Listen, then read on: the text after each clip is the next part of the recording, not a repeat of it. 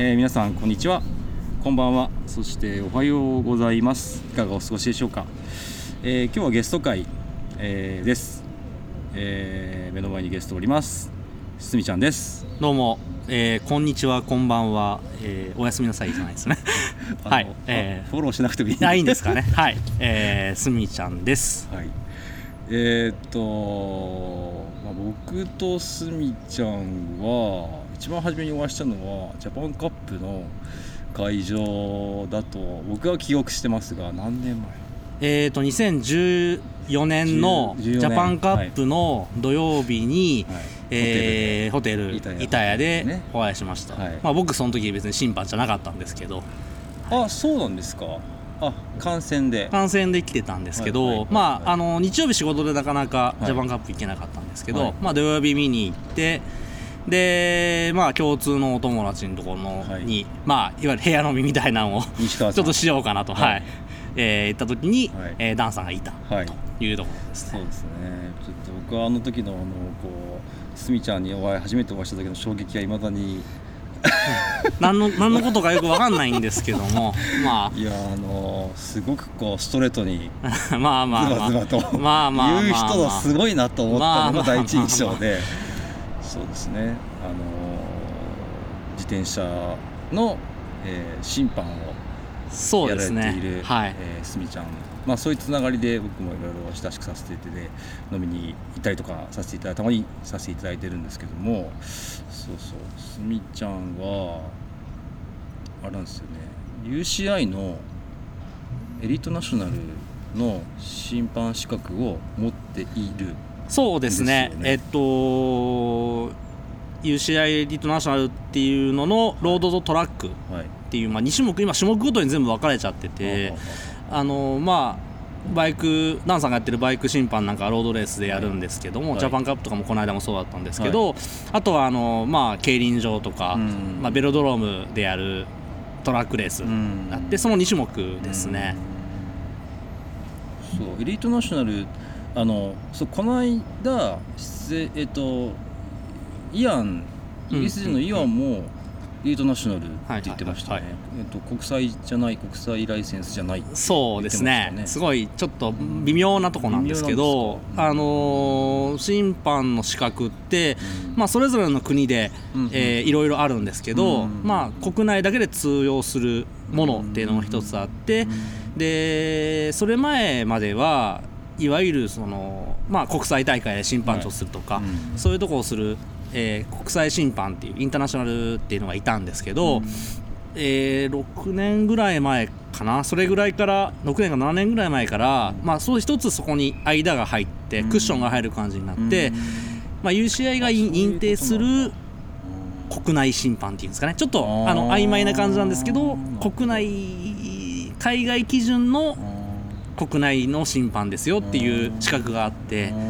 まあ、そこにちょっとた,、まあ、たまたまなんですけど受けて受かったなんとか受かりました。すごいですよね。国内は僕は、えー、3級審判なんですけど3級2級1級でその上っていうかその次がエリートナショナルそうですね、まあ、順番というか僕、そのグレードっていう表現でいけばう、ん。そういう順番になるんですけどうん、ただ、まあ、まあ、あんまり細かい規則の話してもあれなんですけど、うん。日本の場合、2級審判を取ってて、まあ、1級になれそうな人っていうのは UCI のエリートナショナルを取りに行けるっていうルール、まあ、規則になってるので、今、日本にロードで5人、えーうん。トラックで3人いるんですけど、その中で1級から行った人っていうのは本当少ない。僕ともう1人ぐらいですね。あと2級からポンと、まあ、飛び級って表現は変なんですけども、えーエリートナショナルをチャレンジされているという方がいますね。じゃあ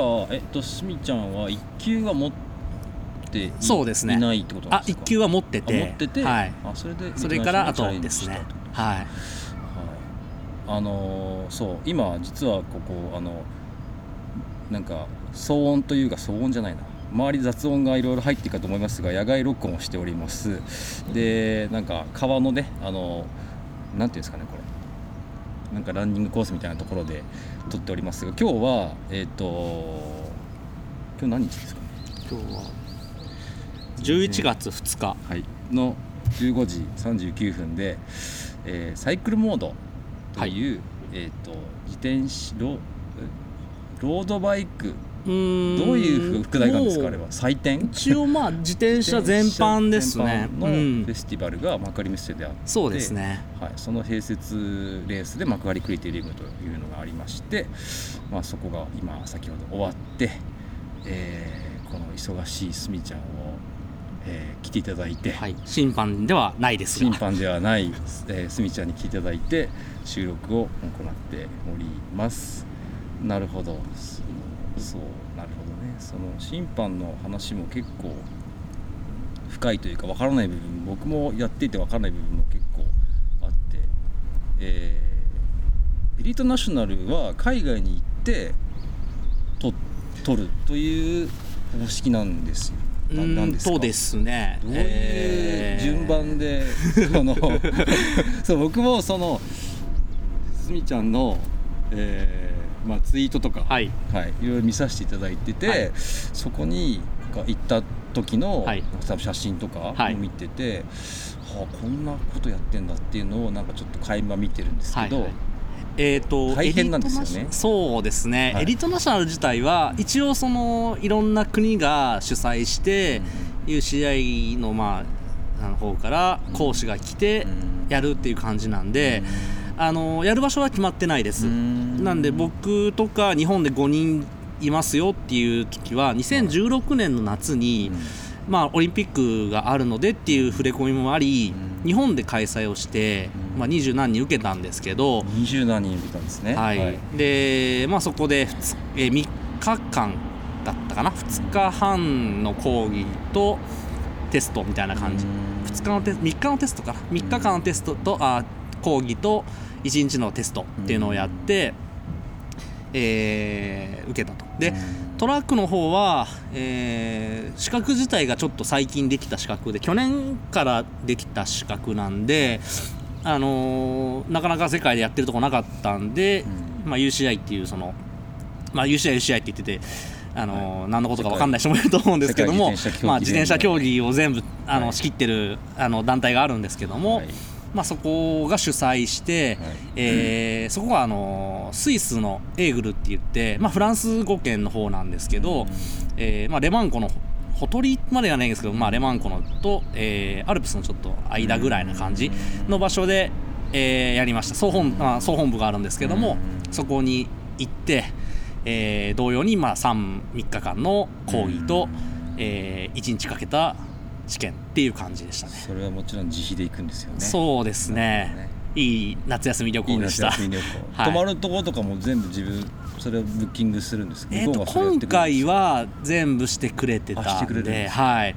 まあ最初だったっていうのもあるんでしょうけど、うん。まあ、たくさん世界各国から来てたんでまあいろいろアレンジはしていただきましたね。うん。けど航空券とか、うん。えーお休みとかは自分でうんあの手配するというのがベースでしたね、うんそうですよね。だからなんかそうそうあの僕もその3級審判取った時にいろいろその2級1級ってどういうあの能力が必要なんですみたいなちょっと話を聞いた時に、はい。そのなんかすごくこう印象的なのは誰からか言われたのはそのどっかのレースで自分が呼ばれた時に、はい。その例えば空港に誰も迎えに来てこな来てなくてもその会場までは 何とかしていくっていうそういう能力がイコールそのはい。レース管理に求められるんですよっていう話を聞いて、はい。なるほど。ほほほほと思って。面白いですね。それは面白いなかなかもう的を得てるようななるほどなるほど。なんとも言えない感じなんですけど あのわ悪くない例えかなと思います。結局決まってることが全てじゃないのでっていうのがまあ決まってることだけだったらうん。そのまあいわゆる違反を見るとかうん。あのはだけになっちゃうんですけいどはい。なんか全然段取りと違うこと起きちゃった時に、うん。さあどうするのっていうのを決めるのが、うん。まあ、いわゆる、えー自転車競技の、えーまあ、審判の本当の仕事なんですね。あの違反行為違反とか、そのその辺を取るだけのその、まあ、警察みたいなというか、あのジャッジっていうんじゃなくて、うん。まあ、あのレースを進行するためにどうするかっていうのを、まあ、もちろん一人だけじゃないんですけども、うん。あの決めていってやっていくっていう、うん。のが、まあ、本来の仕事ではあるので。そうだから面白いですよね。スポーツいろいろあるけど結構まあ他のスポーツ別に僕が詳しいわけじゃないけどこの自転車レースの審判、まあ、コミッセールってね言って自転車レースだ自転車競技だけなんですよねコミッセールっていうのは。そうですね。審審判のことをコミッセールって言ってるのは多分少ないと思います。あの丸々審判っていう意味で、うん。えーまああるわけではないみたいなので、うんなるほどねなるほど面白いその、えーリトナショナルの資格を持っている日本で数少ないたまたま。たまたま。何人いるんですか？なんまあそうですね。さっき言ったロードロードで5人でトラックで3人なんですけどあのーやっまあ世界ではもっとたくさんいます。やっぱり開催してる数も多いところはありますし。ただまあさっき言ったように、まあ、日本で234人受講されたんですけど、えー一応 UCI の公式言語っていうのが英語とフランス語なので、まあどっちからやるよっていうのが決まってて、うん。まあ日本の場合アジア圏なんで英語だなっていうので、まあ英語です全部。で英語でずっとやってる中でテストも英語、うん。でテストも筆記テストと、えーまあ、いわゆる口頭諮問っていうんですかね、うん。まあ、いわゆる言葉を聞いてそれを答えるっていうのがあるんですけども、はい。まあ、それも当然英語になっちゃうので、まあ、それで語学力を測ってるっていうのもあるので、うん。一概にその、まあ、受かったから、うん。あのう落ちた人と受かった人の差はあるかっていうと、うん。そうではないんですけども、うん。ちょびっとその日本語だけよりはハードルが高いんだなっていうのはやっぱありますね。日本のレースでもすみちゃんはチーフコミッセールをやったりとかもしてますもんね。はい。そうそうすごくお世話になって。本当に本当にこう分かんないことがあって聞くと素晴らしいこう PDF がババッと送られてきて すげえ。毎回思うんで。まあ毎回っていうか毎回ほど参加はしてないんですけどもね、まあなんかまあ。まあそんな一緒にはならないんですけど。まあまあまあまあ、ある資料は誰でも見れるようになってるので。確かにそこを取りに行くかどうかってそいうね、こだけ、はい、あの隠し隠している秘訣とか全く実はなくなるてほど。まああの経験で知っていくものもあれあばー。そのマニュアルを見て覚えるのもあるんですけど、うん。でもそこがずれたらうん。合わないの、なうん。できなくなっちゃうので、まあどちらまあどちらかというと答えはうん一つっていうとちょっと語弊があるんですけど、まあベースのセオリーっていうのが存在して、まあ、あとはそれに対しての、えー修正っていうんですかね、うん。イレギュラーに対する修正っていうのをするのが、まあ、審判かなっていう感じですね。あのすみちゃんはこうなんか誰か言ってましたけどオタクだよって。あー。審判のオタクだよって誰が言ってるかは知ってますけど、は って言ってるって言ってるっていう話を聞いてい。確かにそうだなって思ったんですよね、はだって詳しすぎますもん。い、うーん。でもそうでもないんですかね。それは、まあ、その世界中見渡したらもちろんそのね国際コミッセールの方がもっと多分詳しいだろううしそれにこう、ね、熱意を持ってやってらっしやってるっていう人が、まあね、僕の中でこう身近にいるっていうのがすごいなって毎回思うんですけど。まああのーオタクじゃないとやれない。まあな長いことやってるので。ね。長いことやっちゃってるのであのもともと自転車に関わったのはまああの乗り乗ってたんですね、はい自転車選手だったんです、一応。そうですよね。あの そうこの間 K さんがねゲスト会に来ていただいて、K さんのはい。先輩なんですよね。えー、とそうですね。高が？校が、はいね。彼の、まあかあのー、3年間のうちに一緒にはなってないんです。年はちょっと離れてるんで離れてはいて彼が僕が自転車乗ってるのを見たことは多分ないでしょうしまあ、彼が乗ってるのは多分審判として僕が見てる時はあると思うんですけど、うん。まあ、そのがそれがあって、まあ、実際本当に選手としてちゃんとやってたのっていうのは高校生の時と選手だったんですね。まあそうですね。なるほど。部活としてのね。はい。うん。今のこう体型からは。ええそうですね。はい。あのあのあるあるだと思あいます。るあるで。自転車選手であるある。はい確かにこう毎日その運動としてっていうかそういう競技としてやってるとえそのもちろんそのエネルギーも使うし、はい。ちゃんと食事もするけどそれがこうバランス取れてるけど、はい。やめちゃったら、はい。食べる量は一定だけど、はい。体力消費がないから はい。はい。はい。あのーはい。変わっていくと、あの否定するところ一つもないです。あとはもう筋肉量もすぐ落ちちゃうんで自転車って意外と筋肉あの優しく使ってるんでね。はい、筋骨隆々の選手ってのは本当に短距離のちょろっとしかいない、みんなあとは、まあ、絞られてるっていう表現ですかね、マラソン選手に近い選手が多いんですけど、うん。そうですよね。自転車だから自転車は僕も自転車あのたまに乗りますけどこうこれから自転車を あそれやめとこうかみたいな話顔をいえいえ。ただあんまりなんか説得力ないのかなって。乗ってないとかなんか体型がとか言ってる後でそれだと。おいおいっていう話になっちゃうんで。でもこうどっぷり自転車界にこうね身を置いてるこうすみちゃんのなんかこうじゃあそういう話そういう切り口じゃなくてなんか自転車って今なんかすごくこうなんかいわゆるブームうん。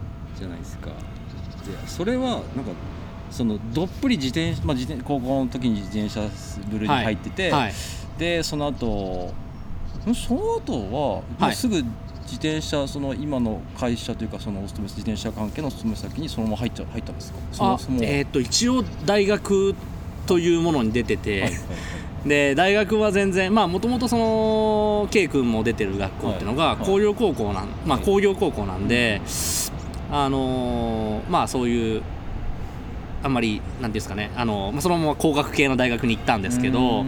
まあ、そこではまあ自転車趣味みたいな。まあまああの表現的にあんまりこれ良くないです。草レースっていう表現あんま良くないんですけど、あのいわゆる登録じゃないレースっていうんですかね、うん。まあ、あの今日は今この幕張でやった JBCF っていう団体だったりとか、はいあの学連っていう学生の大会とか、うん。まあ、それとをちょっと一線を画してて、まあ、趣味の人がそのいわゆるそのピラミッドがない状態の、うん。まあ本当に一つのレース単体に出てるような、そういうのはちょっと走ってたんですけど、で大学卒業した後にまあちょっと時間空けた後に、うん。えー就職したという感じですね。うん。それは自転車関係のお仕事なんですか？そうですね。うん。はい。今の会社とは違うんですか？あもう今も同じ。同じなんですか、はい。じゃあもう。もうずっと一緒の会社でいますね。とかそのもうどっぷり自転車自転車の自転車人生っても言っていいぐらいのこのそうですね。この今この自転車ブームってはい。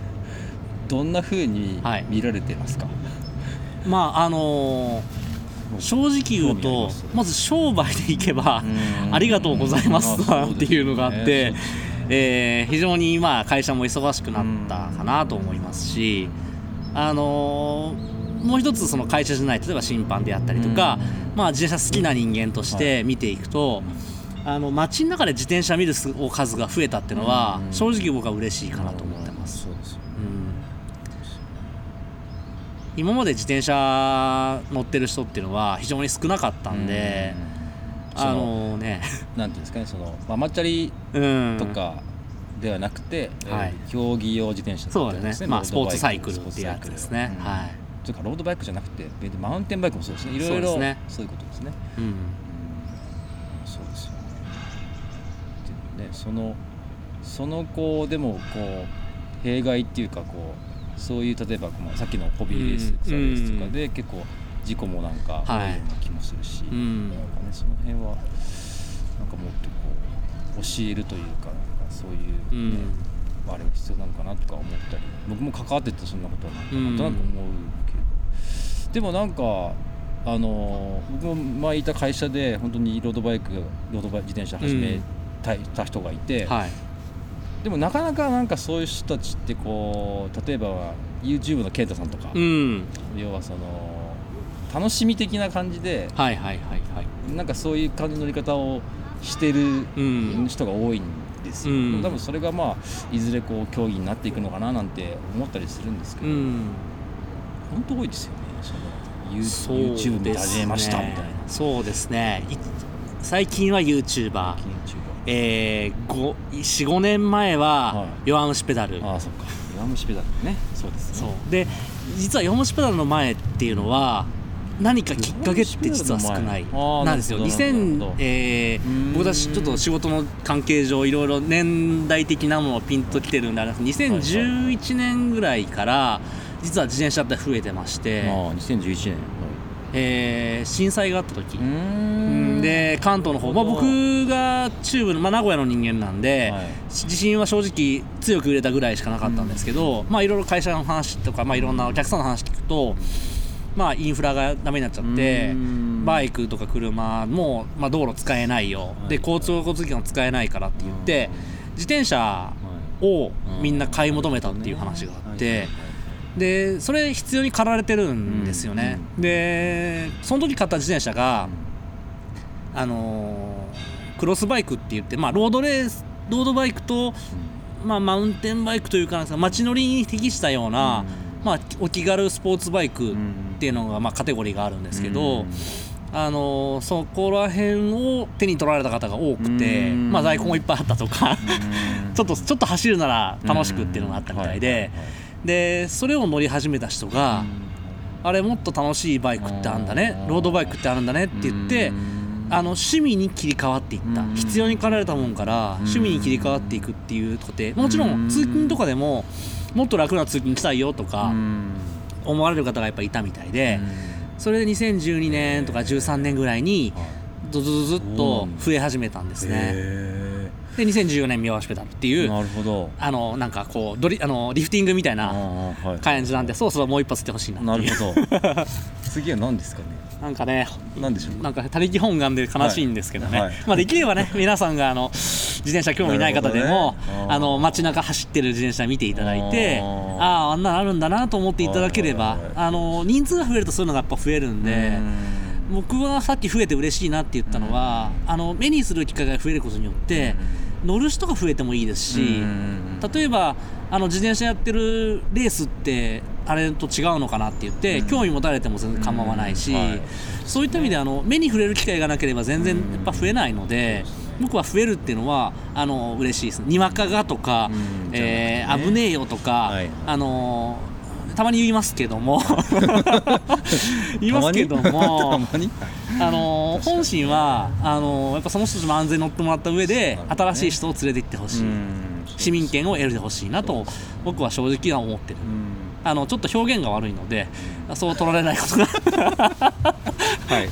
言ってることはよくわかります、確かに。あでもそういう流れがあったんですね。そうですね。そうなんだ。全然知らなかったなうーんでもね弱虫、まあ、今日も弱虫ペダルサイクリングチームがね女子女子だけですかね走ってました、あーはいはいはいカラミさんがね走ってましたけど。なるほどね。そっか。あそうか。これは YouTuber に YouTube やるしかないっていう。僕 YouTube やってますけど でもやっぱり今 YouTube みんなみんなご覧になってるんで自転車系でもやっぱさっき健太さんって名前出ましたけどもそれ以外でもあったしさっきサイクルモード行ってた時に、はい。人がいたんじゃないですか？いっぱい。いっぱいなんかイベントもやっててあでそれ以外でもまああのーその YouTuber さんが乗ってらっしゃる自転車のメうん。ブースなんかだと、立ってるだけでみんながわらわらと写真撮ってくださいみたいなんであのーはい。あの人気はね。結構人気があるんだなっていう、ね。はい、次すみちゃん YouTube 顔出しはちょっと。顔出しダメ。顔出しはちょっとねなかなか、ね、一応あのこの番組はそのままあの YouTube に、はい。えっと、音声だけはい。流そうかなと思ってるんですけど、それあー大丈夫ですか？まあ大丈夫だと思います。大丈夫ですか？わ、はい。かりました。そうそうそう。なんか YouTube をこうあのラジオ的に聞いてる人がなんかいるっていうなるほ話を最近聞いて。うん。そう確かになるほどなと思って。でこの間の K さんのあれとか、うん。回とかも全部流してるんですけど分かりました。えー、でもなんかあれですね。全然あんますみちゃんってこういう話もしたことがないので、まあいつもねあの飲んでる時飲みに行くとねはい。カーレース会場でちょっと23そうですね。交わすかぐらいしかないんで。そうですね。えーでも全然面白い話がうーんちょっと今はえっ、とあれえっと最近ん？去年ぐらいまで東京にそうですね。ちねょうどランさんと会った頃2014年ぐらいから東京に住んでて、えー去年の4月から、まあ、地元が、ん？まあ、岐阜なんですけど、はい。まあつあの勤め先が名古屋なんで、まあ、名古屋に戻って、今日は幕張にいる今日幕張にいると、はい、とで明日は東京モーターショーにあそうですねあさっては、え明後日はいー学生学連かな。あなんか大会あるそうですね静岡でレースがあるんでまあ、それちょっと、はい、行ってきますと、えー、その大会があるのは僕知らなかったですね。結構ねあれなんですよね。そのた携わってる、まあうん。団体っていうと変なんですけども、はい。まあ、さっきは JBCF っていう社会人とかを相手にしたところ、うん大学生を相手にしてる学連っていうところ高校生相手にしてる、まあ、交代連っっていうのがいろいろあるんですけど、そうなんですよねあの野球も一緒で、はい。結局横のつながり縦のつながりっていうんですかね年齢的にあんまなくて、ままあそのグループだけで選手もそのグループだけ、うん。まあもちろん年齢のグループもあるんですけど、はい。分かれちゃうんで。そうなんですよね隣のことが何やってるか分かんないよっていう。そうなんですよね。そうなんですよね。あれが面白いなと思って自転車界に僕もちょっとなんか身を置いて思うんですけど、はい。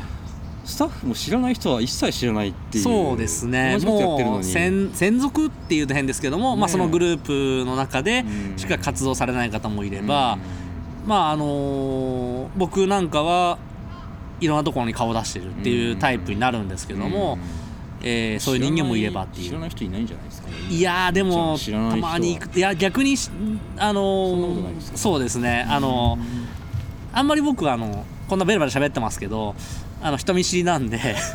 え？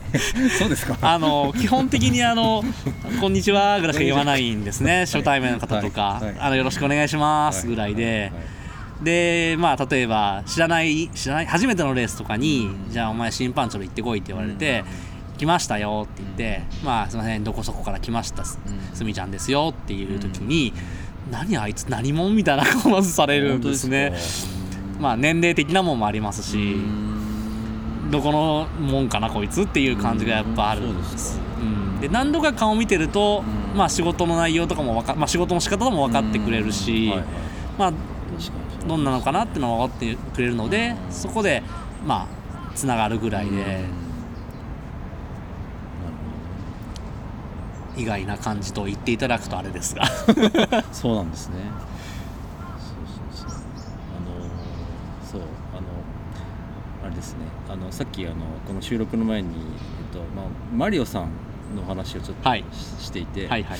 僕マリオさんは実際に会う前に、はい。そのレあの僕大好きなあのポッドキャストの「レプリカント FM」でゲスト出演してたで知ったんですよ。はいはいはい。でその後どっかの大会で「レプリカント FM 聞いてます。マリオさんはじめまして」って言ってご挨拶させていただいたのがその後なんですけど、はい。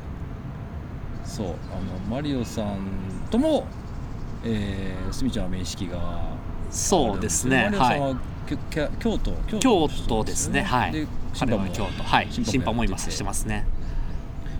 ちょっとこの人のポッドキャストのお話も面白かった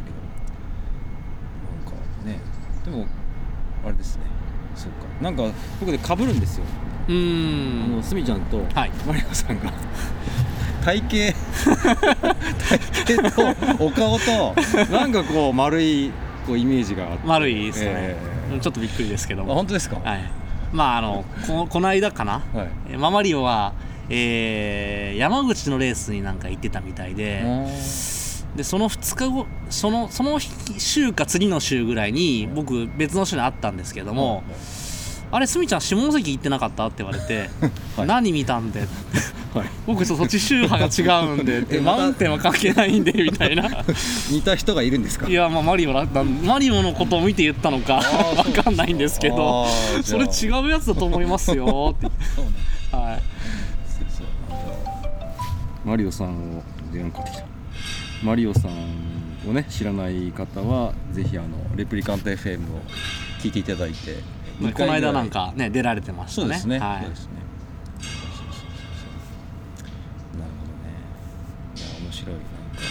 まあ彼と違って僕はあの自転車っていうすごい狭い世界しか僕ちょっと知らないのでああのまあ狭く深く深くって言ってもねまあ何もかも知ってるわけじゃないんでまあ審判っていうところと、まあ、観客っていう感じ、乗ってるのはほぼもうないので乗ってるっていうと怒られちゃうんで、まあ、自転車を見てでもね元あれですよねその審判とか関係者って、はい。この間ケイさんの回でも言ってましたけども、うん。その元選手だったりあの今だに自転車関自転車の仕事をしている人たちだったりっていう人たちがほとんどその関係者とかっている多いですね。多いですよねそうん。元選手とかもね。僕なんかはまあその自転車3年間やっててで審判別にやろうと思ったわけ全くないんですね。ですか。ん。でたまたま次の卒業した次の年に、えー地元の県でインターハイっていう高校生のまあ自転車の甲子園みたいなのがあるんですけども、はい。あれが主催だよ主催というか、まあ、開催されるよっていうので、まあ、人を集めさせられて、まあ、審判登録をしました。3級しました、はい。で4年ぐらいずっと地元の大会1年に2回しかないんですけど、うん1回かな？1年に1回あるかないかのところをとぼとぼやってて。そしたらタイミングで国体があるよって言われて、国体国民体育大会ですね、あるよって言われてじゃあ2級を取る。2級取りましたようんうんって取ってでその後大学卒業してちょっとさっきむにゃむにゃっと言った期間がありましてはい。その時にまあいわゆるあのじゃあせっかくだから自転車レース手伝うかってうん。せっかく取っちゃったしって言って、まあ、出て動き回ったことがあったんで1年動き回ったことがあってその延長で、えーなんか今に至るみたいな、はい、なんかいろいろタイミングタイミングがあってなんか初っ端から自転車やってる時からこれ俺審判向いてるなとかなんとかなくて。まあなんかまあどうせ関わったんならやっとくかぐらいな感じだったんですけどね、まあ、今なんでモチベーションでやってるか僕わかんないんですけど よく聞かれるんですが。でもそれはもうもうずっと流れっていうのもあるんですか？うーん。いやでもねそのモチベーションは分かんない。嘘じゃないですか。だっうて熱量半端ないですよ。そのあのすみちゃんこう自転車にこう知識量もそうですけど。そうまあ、一つあるのは、はい何ですか？あのー自転車ってまあ選手がもちろんいて、はい。であの審判と自転車選手だけじゃなくて、まあ、あのレース開催する人っているんですね、うん。であの開催する人と審判がしばしば一緒になることが多いんですけど、うんはいはい。普通は、まあ、セパレートされてて、うん。審判っていうのは、まあ、その主催者と選手が集まってきてるやつをうまく回すよって仕事なんで、はい。あのー審判が間違えちゃうと、うん。主催者も困っちゃうし、まあ、もちろん選手も困っちゃうしっていうのがあって、それだけは嫌だなっていう、うん。あの自分もうまくやってよっしゃっていう時もあるんですけど、はい。やっぱ来てもらってるその対してる人たちっていうんですかね、にいかにあの迷惑かけないか、あのうまくやったからプラスになること全くなくて、あのやって当たり前っていう、よくねあの審判とかで揉め事が起きる誤審とか起きると、い。よくよく叩かれてるの見るんですけど、まさしくそれで、まあ、同じ、まあ、そこは自転車も一緒だなっていうのがあってうん。失敗しなかったらシャンシャンで終わってうん。失敗したらおいおいってなっちゃうんでそこのラインを守りたいなっていうのはあの当然なんであのそこがモチベーションかっていうとなるほど。あの自慢胸張って言う気はないんですけど、まあちょっとこう使命的な感じですかね。まあ、やるならやるですね。だったらね。やるならやっぱ知っとかなきゃいけない。あとは知っとかなきゃいけないしちょっと違うことは違うよって言わなきゃいけないしうん。っていうのがあるのでそこにまああと凝り性なんで つながってんのかなぐらいな感じですね。そうですよだから自転車レースってそのね運営が要はオーガナイザーが、はい。じゃあレースを本当にやりますって言ってお金いろんなところから集めてきて会場をセッティングして募集してっていうのが団体と、うん。そこに審判団体がいて、まあ、もちろん選手がいてはいっていう、まあでも他のスポーツもそうですかね。まあうでもそうんとちょっと違うのあんまり他のスーポーツのことわかんないんですけど、ツなんか強いそのそういうなんかなんかそういうのそういう要素強いですよね自転車、自転車は強いですね。もともとまあヨーロッパ発祥ですけど、うん。日本ではなかなか少ないそので団体がっていう表現をしてますけど、なんか海外だと僕もその聞きかじった話なんであれなんですけど、まあ、いわゆる地元のクラブがレースやるぞって言った時に、じゃあ審判何人かやるわって言って、審判を出す連盟っていう団体、うん。その国の連盟の団体が送り込んで、でそのクラブ主催者は選手を集めてっていうので三角関係ができてるっていう。でそれがもうずっとベースになってて、あのツール・ド・フランスも主催者は誰ですかって言った時に、UCI でもなければ、そのどっかの連盟でもなくて、あくまでもレキップっていう、まあ、ASO ですかね、うん。今はね、ASO っていうあのスポーツの運営団体、ダカールラリーとかも ASO やってるんですけど、まあ、結局、主催者がなんかしっちゃかめっちゃかやっちゃうと、選手がまあ、ね、大変な思いしちゃうんでっていうので、でまあ、主催者のねじ曲げちゃうっていうとね、まあ、表現はちょっと悪いんですけど、主催者の思い通りにしちゃうと、公平性っていうのはないよっていうのがあったので、まあ、審判っていう中立の立場っていう、選手でもオーガナイザーでもないよっていう形を取られてるというふうなことは、えー聞いてます。そういうのも勉強します。いろいろ。だからねなんか僕なんかここ10年ぐらいしか10年もやってないんですけどその自転車競技に携わらせていただいてででもなんかこうないろいろこう中で変わってきてる感じがするなっていうのは肌で感じるんですよね。それが本当にそのお客さん今まではなんかこうなんていうの本当に競技プロ競技まあもちろん競技はプロですけどなんかこう選手と審判うん。で、い以上終わりみたいな感イメージですよ、だったけどそこにちゃんとオーガナイザーもちろん今までもオーガナイザーいたんでしょう、うん。いたと思うんですけどもそこにちゃんとそれをこう見せるレースをやっていいかなきゃいけないっていうこのなんか世間一般の理解みたいなのと、はいはい。なんかあとその中でやってる人たちの理解っていうのもなんか最近うん。なんか急速に進んでるような気がしてて、なんかすごくこう面白いなって転換期なんじゃないかなっていうふうなことをね思うんで。ね、だってこうすみちゃんがお話今されてましたけどこういうふうに考える人ばっかりじゃないですからね。まあねまあまあ。いろいろねまあまあのいろいろね人がいますからですけど、うん。でもねそれがまあ正しい正しくないっていうのは別ですけど、うん。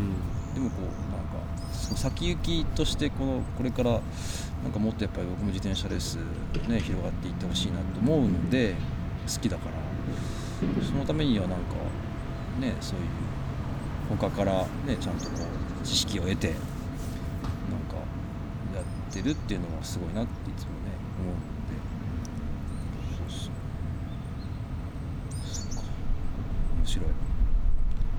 まあ自転車ねあのー関わってる方はねなかなかあのーいろんな面白みがあると思うんですけど、うん。まあもちろん選手はその走る場を取って勝つのがやっぱりメインですし、取材者っていうのはねあの自分,、まあ、自分たちの利益もそうなんです、うん。まあ、よくね、あのね。日本で、まあ、うんよくいろんな団体マイナースポーツこそ言われるんですけど、はい。主催した団体が儲けることを対し、ね、非常に皆さん嫌われることが多いんですけど、まあ、プロ野球はみんな儲かってますよねっていう話だうんし、サッカーも儲かってますよねっていう話なんで、うんそこに近づくのはやっぱ儲かんないと近づかないなっていう、で儲けるにはお客さん来なきゃいけないしっていうのでそれ作るのはやっぱりその審判っていう時点、まあ、いわゆるレースをただ、まあ、ただあの本当平たく言えばあの何も起きなきゃ何もいなくてもいいっていうような人間と選手だけでは限界があると思うんですね。やっぱりそれをいかにうまく見せる方法っていうのがあって、でそれは僕審判が審判は審判で考えつくんですけど、それって得てして危ないことが多いので なかなかねその難しいところがあってやっぱり何もないのが一番なので。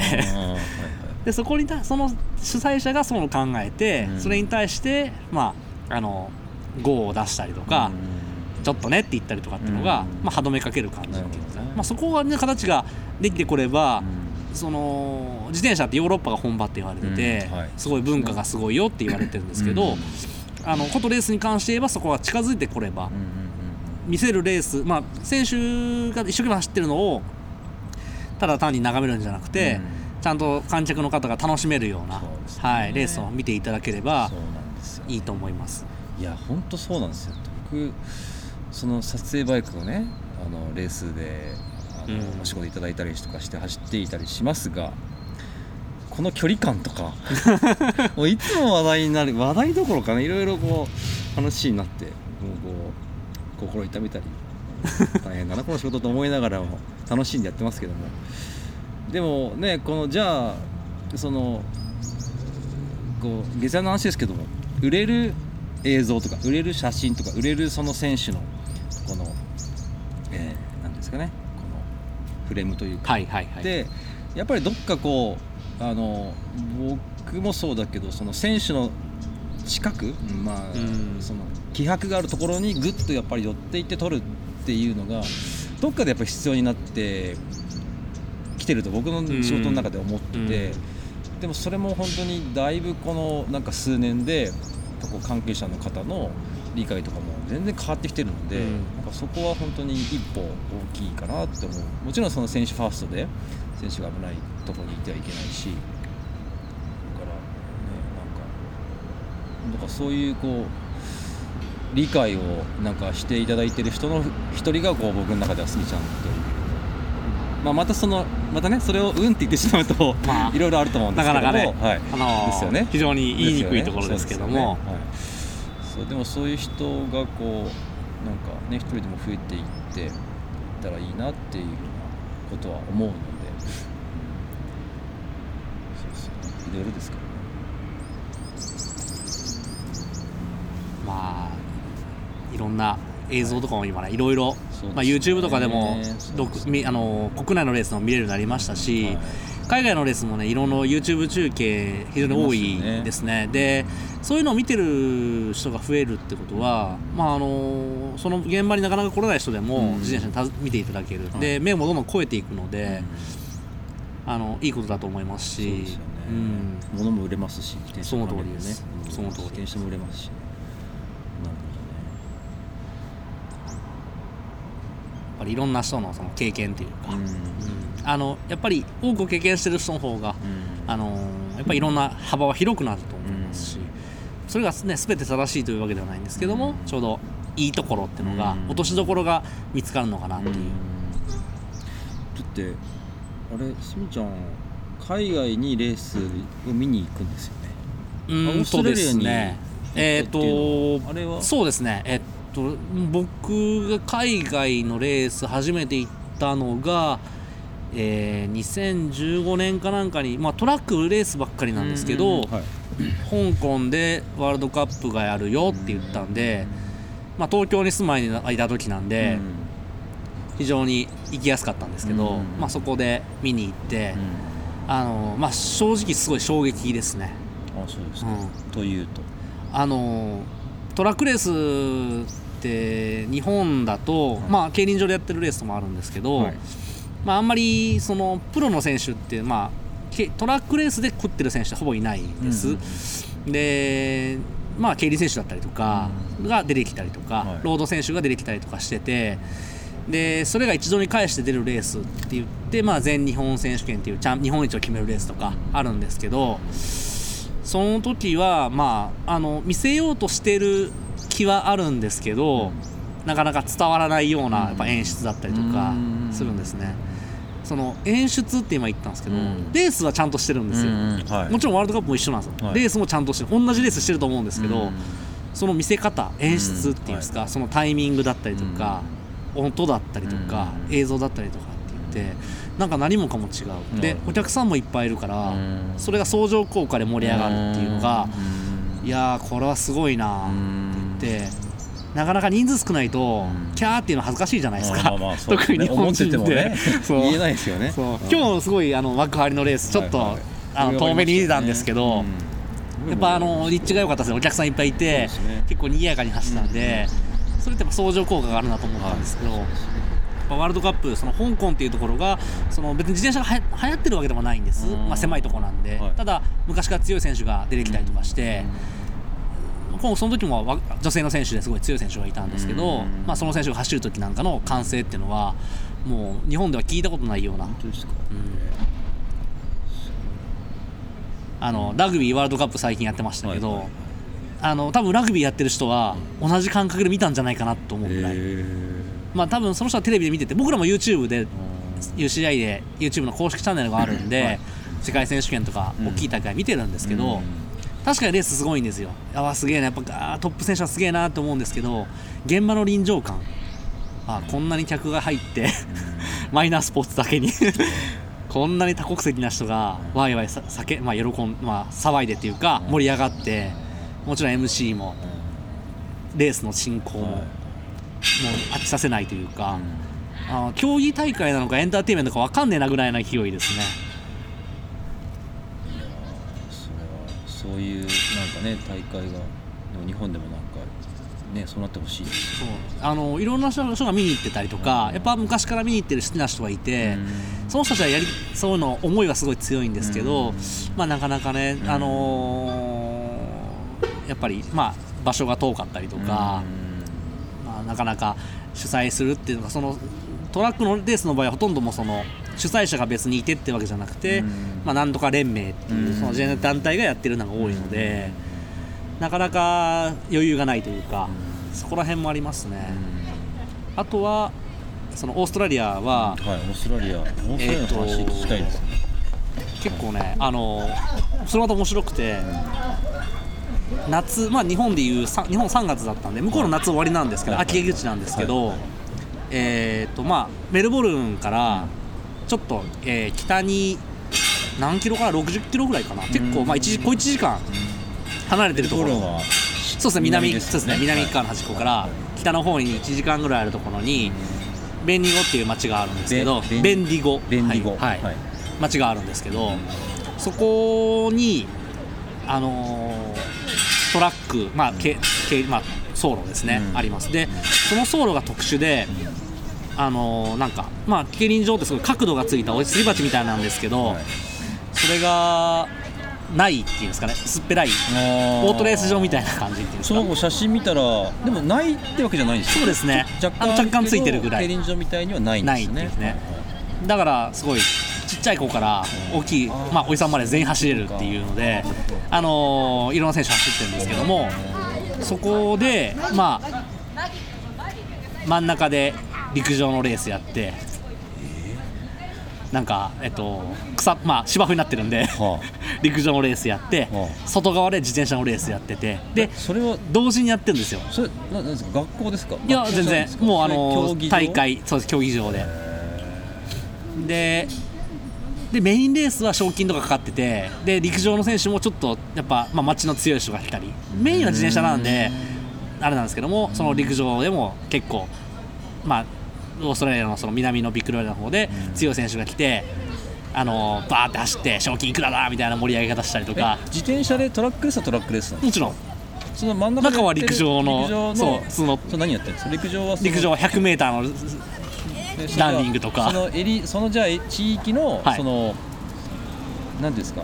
体育会体育フェスティバルみたいな。そうですね。あそういうことそうですね。だから本当にいろんな人が出てきてる。へ自転車も本当にいろんな人が出てきてて。へで最後メインイベントで、えーまあ、オーストラリアのナショナルチームの選手とかー結構すごい強い選手があのマディソンって言ってあの2人1組で走るレースがあるんですけど、トラックがわからないんですけど、はい。あのまあ、結構リレーのレースみたいリレーみたいなそれすごい長い距離走るんです、その時は50 60キロぐらい走るのかな、へはい、で夜なんでライライター出してみんなでビール飲んで、えー、最高ですね。はい、で最後花火上げておしまいっていう、えこれは夏祭りだなって最後の最後に感想が僕それでした。ー、えあこれは夏祭りなのかこいつらのっていう。なるほどね。それなんでそのレースを知ったんですか？えっと日本であのちょうど茨城国体の時に茨城県チームで新村君っていう子がいるんですけどもはいはいええ彼が、えーまあ、彼よりももっと前にナショナルチームの合宿とかで、まあ、あの弁理語とかあの辺に行ったみたいなんですけど、うん。まああのー一つなんかそのレースのそのメインレースのゲストみたいな感じで、まあ、新村君が出てて。メインレースのゲスト？ゲスト。たくさんチーム、まあ、約20何チームあるんで、20何人いるんですけど、はい。そのうちの一人として出てて、でちょうどその僕が行った年に、はい。もう一人今競輪選手やってるナショナルチームの橋本英也が出てるってので、はいあ面白いらしいな。で見てみたらあ1日やす2日休めばいけるなって言いながら とりあえずこう飛行機取って宿取ってみたいな。あそれは時差が時差がそんなないんでただ感じですよね12時間かかっちゃうんで時間だけ取ればなんとかなるなって言ってまあとりあえず準備して当日よみたいな感じで。なんでいんだおめえみたいな。なんでいるんすかみたいなね。ですよね。はいまあでも楽しめてました、はい。まあ、知らない選手だけだよりは知ってる選手走ってる方がまあね。応援しがいもあるしはい、非常に楽しいレースでしたね。その対局をなすって変ですけども、まあ、いわゆる片やワールドカップっていううん。世界一を決める一つの大会であり、もう一つはその街の,、うん。まあ、そのいわゆる競技バリバリの競技で使う競技場じゃないんですけど、街の人がみんな集まって、まあ、すごい結構速い選手が集まって、うん。そのメインレースをみんなで見て、うん。楽しかったねって帰るような2日間もやってるんですよ。夏祭り。お客さん結構いっぱいなんですか？もういっぱいでした最後。面白いのがその昼間のレース走っててぜいぜい言ってたおっちゃんが、あのー自転車片付けてきて 戻ってきて、あのコーラ飲みながら見てるとかその家族がみんないるとか、ああなるほどね。はい、そういうのいいですね。楽しいです。あの敷居が低い感じがいいですもちろん入場料とかも取っててああのー運営としてちゃんと回るようになってる。ですでもそまあそまあなんか話聞いてるとあれですけどそんなにじゃあ入場料料金もそんなにバカ高くない全然高くないです、ねはい。へー。でもそういうレース今日本でまあそういうの陸な真ん中で陸上競技やってみたいなっていうのはあんまないですけ ね難しいですけどねでも草レースみたいなのは。そうですね。草レース多いですね。なんで草レース、まあ、せどうしてもそうなると、まあ、選手が楽しいレースなんですね。そうですね。選手と家族とだけみたいなね。家族だけなんでうん。そのそのレース自体もその便利後のレース自体も昼間はそんな感じなんですよ、うん。みんなわーってやってて、うん。でたまにこうちょっと賞金がかかってるレースで、その夜のメインのレースの人たちが出てきて、うん。わーって盛り上がって、またちょっっとまた一般の時間が始まってみたいな感じで緩急がついてるんですけど、結局最後までずっと残っててみんな日本のレースって実はいろんな、まあ、JBCF の話をするとはい。メインレースみんな見ないことが多くて昔は、本人走ったら帰っちゃうんですよね。うんうん。うんでももったいないなっていつも思ってて、だってせっかくまあね自転車乗ってんだったら見るのもうん分かるだろうし、うん。強くなりたかったら見るべきだよなっていつも思うんですけど、確かに確か大体やっぱ走って本人がまた帰っちゃう、うん。なので観客っていうのはほぼ家族、その人の家族しかいないっていうのがあったので、盛り上がる要素があんまなかったんですけど、うん。そのまあみんな走った上で最後メインを楽しむっていう形は僕理想であったなっていう、ね。うん。それ楽しみに行って、まあ、せっかくだから走ろっかみたいな感じで、うん。まあ、そのおっちゃんも走ってんだろうなっていう、うん。4周ぐらい遅れてましたけどそのおっちゃん、うん。目の前だったんで。へたでもずっと走らせてくる。でも向こうのレースは結構緩くて、うん。あのー日本の場合ババってもう切,、うん。まあ、切っちゃうっていうか、はいはい足あの、まあ、要はいっぱいいっぱいになっちゃったら、はい。あのー途中棄権ささせちゃうんですけど、はい。そうですよね。向こう結構ねずっと走らせるんですよ。好きなだけ走ってこいみたいな。で向こうもみんな分かって走ってるからうん。危なくなくて、へーっていうそれも目から鱗な感じ。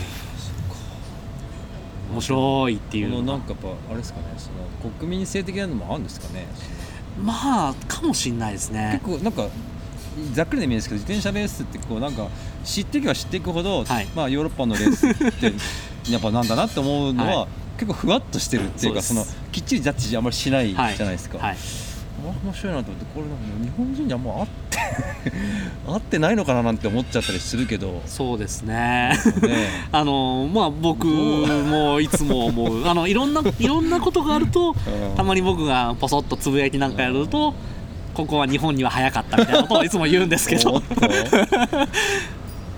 ただね日本の場合はあのトラックレースっていうのはギチギチにルールがあるんであの僕は日本人はトラックレース好きなんじゃないかなと思うんです。まあ競輪もありましたしでトラックレースっていうのはその目の前で 250m から、まあ、400m500m っていう狭い範囲しか走んないんで、まあ飽きないよねっていう。うん。だから盛り上げさえすればうまくなるから、あの僕トラロードレースよりも盛り上げやすいんだろうなっていうふうには思ってる。んで、今新しいレースをねなんかあの団体一つ団体作ってやってるとこがあってトラックレースで。バンクリーグっていうんですけどあれなんか本当にもうあの、うん。話の種見てみたいなっていう、うん。あのあれは伊豆でベロドロームいやもうないんか？ね競輪場でそう。まああの団体のもともとの会社自体がその競輪のうん。そのいろんな運営とかをするうん会社なんでうんまあちょっとその辺の見せ方も上手。ミスのやり方盛り上げるっていう一つの彼らの答えだと思うんですよ。でルールに載ってないこと全然するんでうん。あの僕を知る人なんかが ああいうのムカつくんでしょって言うんですよ。いやいやいやいや。いやいやいやいやいや。いやそう。そうじゃないんですよそうじゃない。はい。それはそれだから。僕その時観客で行くから。なるほどね。そう。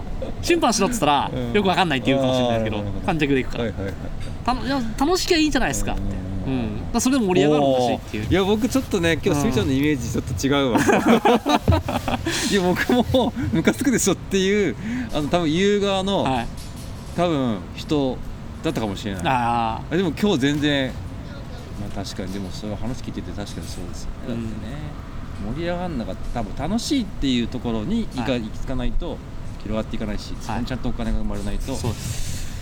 盛り上がっていかないですよ、はいまあ言葉付け加えるならそのバンクリーグで自転車トラックレースっていうかそのバンクの中走る自転車楽しいな面白いなと思ったらうん。本物見に来てねっていう 本物っていう表現はねちょっと僕基準ですけどトラックレースのやつを見に来てねっていう、うん。あのーそれが一つ僕根底にあるんで最後はかこっち来てねっていう。